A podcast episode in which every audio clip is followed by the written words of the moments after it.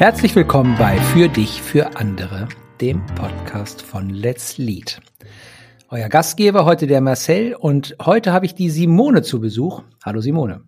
Hallo Marcel.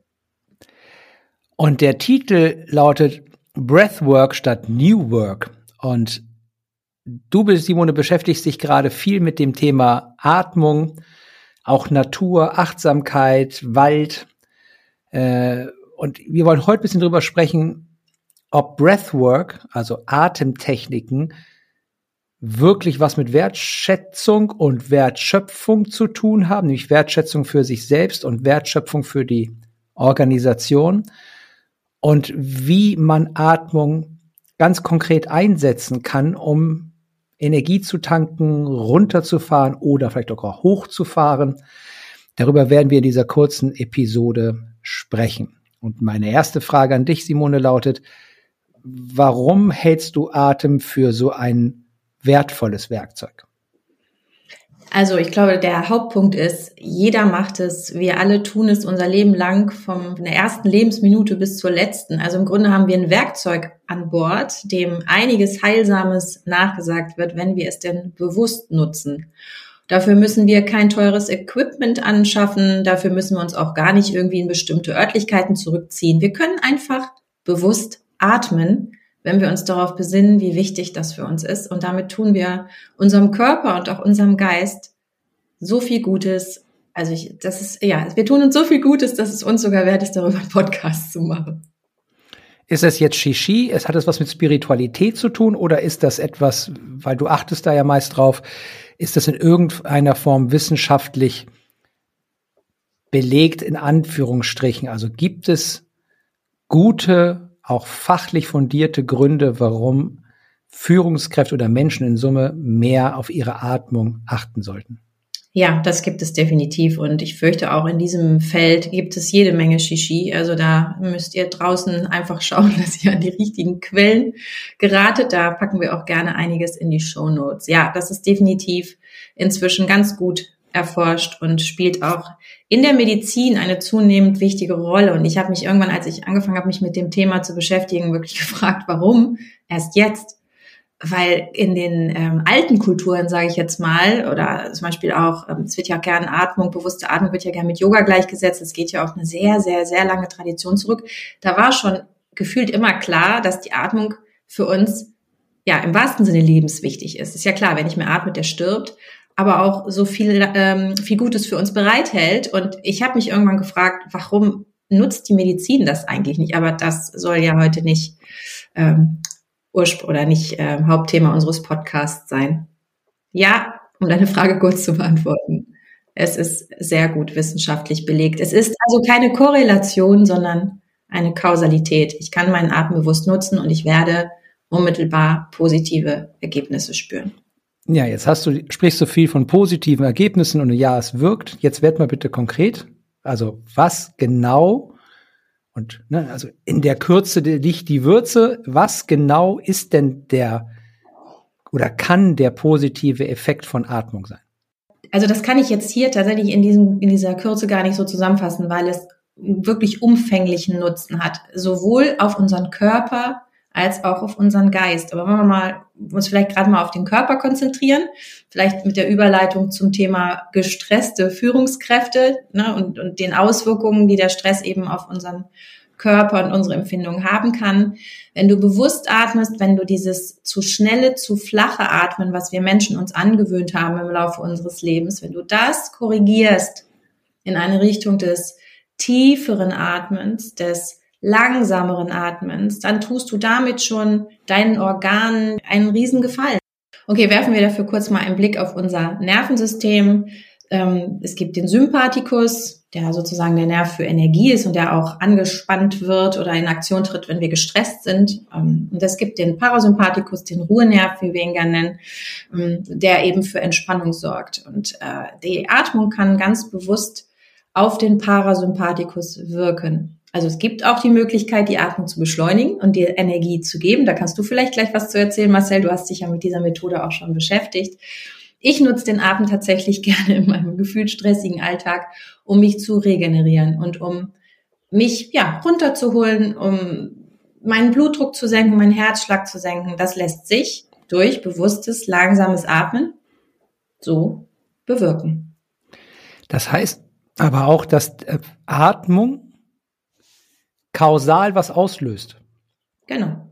Also es ist nicht wishful thinking. Ich, ich denke, ich glaube, ich, ich formuliere das hart, ich meditiere oder sitze oder mache eine geführte Reise, wo ich nicht weiß, was das bewirkt, sondern du sagst ja, wenn ich im Kern länger ausatme als einatme, im Prinzip, also als Grundprinzip, es gibt verschiedene Techniken da, aber wenn ich im, im, in der Mechanik länger ausatme als einatme und das tief ins Zwerchfell mache, dann entspanne ich mich. Und das ist ja eine unglaubliche Aussage, dass das wohl kausal ist. Also das ist immer so, wenn man oder ihr da draußen das tut, dann ist eine Entspannung des Parasympathikus die konsequente, immer gleiche Folge. Ist das so? Ja, das ist so. Und das hat natürlich evolutionäre Gründe. Ähm, in dem Moment, wo du in, ähm, in diesem Fight-or-Flight-Modus bist, wo du dich bedroht mhm. fühlst oder so, da sind deine ganzen äh, Körperfunktionen, die laufen auf Hochtouren, weil du musst handeln. Ja, du musst dein Leben retten, wenn's, wenn du es so willst. Und der Parasympathikus, der hat erst dann was zu sagen, wenn die Gefahr vorüber ist. Und jetzt kannst du das natürlich passiv vielleicht so sehen, indem du dich einfach der Gefahr entziehst und einfach darauf wartest, dass sich dein Blutdruck normalisiert, dein Herzschlag ruhiger wird und so weiter. Oder du kannst es bewusst beeinflussen durch diese, wie du schon sagst, bewusste und längere Ausatmung. Denn das funktioniert nicht in Stresssituationen. Das schaffen wir nicht. Wenn wir wirklich in Panik sind, dann müssen wir uns schon bewusst dafür entscheiden, länger auszuatmen. Von, von alleine passiert das einfach nicht. Und ähm, das ist ja so ein bisschen wie wenn du, äh, kannst jetzt beim Gehirn vielleicht, äh, können wir das Beispiel rannehmen, ne? also da ist es ja ganz platt aus Sicht der Neurowissenschaft, ob wir auf eine ähm, Fototapete gucken mit einer schönen Landschaft oder in der schönen Landschaft stehen. Das kann, das ist jetzt ganz vereinfacht gesagt, das kann unser Gehirn gar nicht so richtig unterscheiden. Die Empfindungen, die dadurch auftauchen, die sind das, was in uns, ja, was bewirken. So, und beim Atmen ist es halt ähnlich, ne? wenn ich mich bewusst dafür entscheide, langsamer zu atmen, dann fahre ich runter. Zwangsläufig. Cool. Allerdings, Allerdings wollte ich dabei zwingend durch die Nase atmen. Denn diese Mundatmung, die sich viele von uns angewöhnt haben, die ist richtig ungesund. Okay, das ist noch ein ganz anderes Thema, was Mund- und Nasenatmung so belegt. Aber jetzt lass uns praktisch werden. Ich würde gleich, gern gleich, dass du zwei Atemtechniken nennst, aus den Vielzahlen, die es gibt, die du empfiehlst, mit Einsatzzweck mhm. wo man sie einsetzen kann und mit einem Anlass. Und damit du Zeit hast, mit sie nachzudenken, fange ich an. Ja. Die erste Atemtechnik ist geklaut aus, die kommt die ursprünglich aus dem Yoga, aber wurde berühmt und bekannt durch Wim Hof. The Iceman, also der, habt ihr vielleicht schon mal gesehen, der ja in, in, in eiskalten Umgebungen sich wohlfühlt und das trainiert, also über Eisbaden und Eisduschen ist auch wieder noch mal ein anderes Thema. Aber wenn wir jetzt über die Atemtechnik nennen, dann hat er die Wim Hof Atmung, die hat er sich so ein bisschen geklaut. Gibt, dafür gibt es auch einen yogischen Namen, der mir jetzt aber nicht einfällt. Und die sagt und leitet ein, dass man im Kern länger einatmet als ausatmet. Und das macht, wenn du das sagst, den Sympathikus an. Also das schenkt Energie, bringt mehr Sauerstoff rein.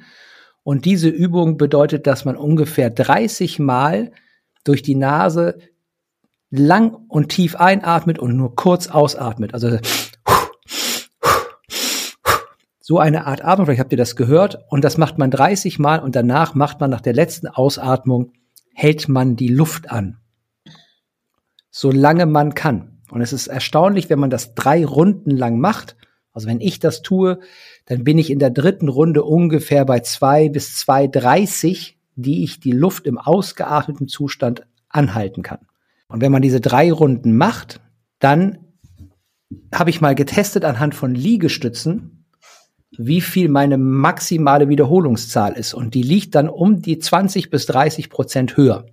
Also es ist ein signifikanter Anstieg von Sauerstoff in der Muskulatur, im Gehirn, der uns fitter macht. Das dauert jetzt etwas länger und ist daher nicht die ist daher nicht die sofort praktikable Übung. Die kann man gut machen in Form einer Morgenroutine. Also wirklich morgens aufstehen und dann sich hinsetzen und mit Bedacht diese Übung machen. Wir packen euch ein, zwei Links unten rein mit einem YouTube-Video dazu, wo man das ein bisschen sich angucken kann. Da gibt's zwei, drei Englisches und ein Deutsches, was wir euch mit reintun. Ist nicht einfach so ganz easy zu machen, braucht ein bisschen Vorbereitung, muss man sich vielleicht ein bisschen einlesen. Und da gibt's einen medizinischen Hinweis, ne? auch Achtung dabei, das ist eine Artentechnik, die erfordert ein bisschen Achtung. Nicht bei Schwangerschaft, nicht bei Herz-Kreislauf-Problemen genau. und bei Asthma, genau. Epilepsie auch nicht unbedingt zu empfehlen. Also. Da sind ein paar Disclaimer dran packen wir euch unten mit rein. Die andere würde ich, möchte ich euch anbieten, ist eine ganz pragmatische, die ich oft beim Gehen anwende.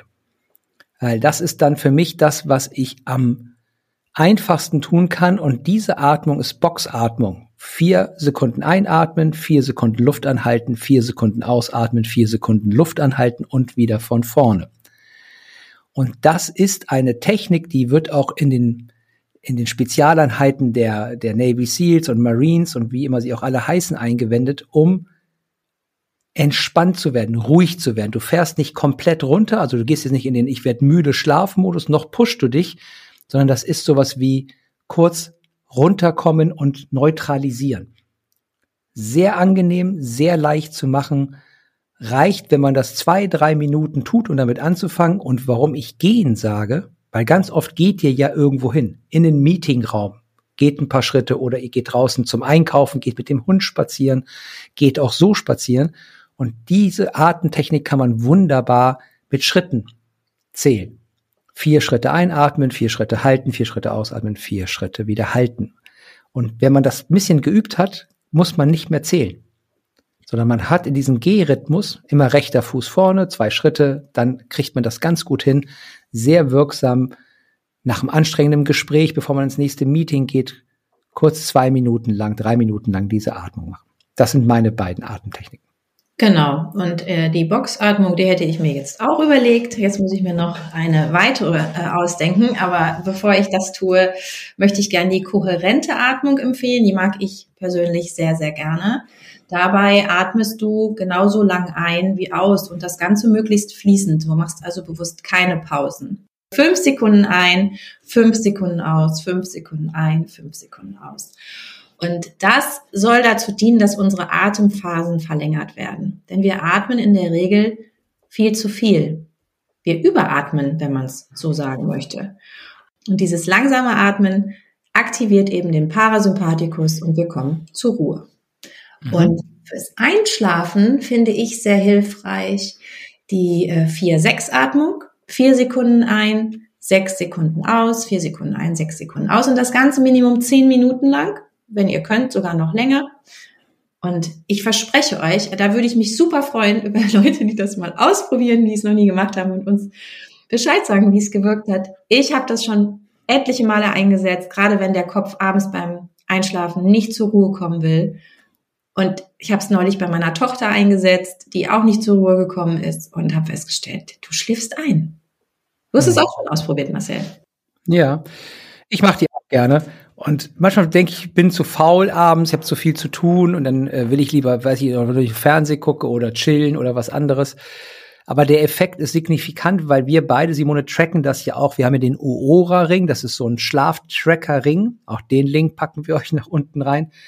Dieser Aurora-Ring, der misst die Herzratenvariabilität, das ist ja ein Schlafring, also misst er das nur im Schlaf und der misst diese HRV und die drückt aus, ganz gut und stabil messbar, wie der Parasympathikus drauf ist. Und Atemtechnik am, am Abend löst bei mir eine Steigerung des HRV-Werts aus. Das kann ich messen und nachvollziehen. Der misst auch die Atemzüge pro Minute in der Nacht. Dass wir das auch immer macht, das kann ich mir nicht erklären, aber da steht ziemlich genau, wie viel Atemzüge du hast in der Nacht. Genau. Der misst eine ganze Menge Zeug, also ist was ist Nerditum, muss man wollen und auch Bock drauf haben, so einen Ring zu tragen.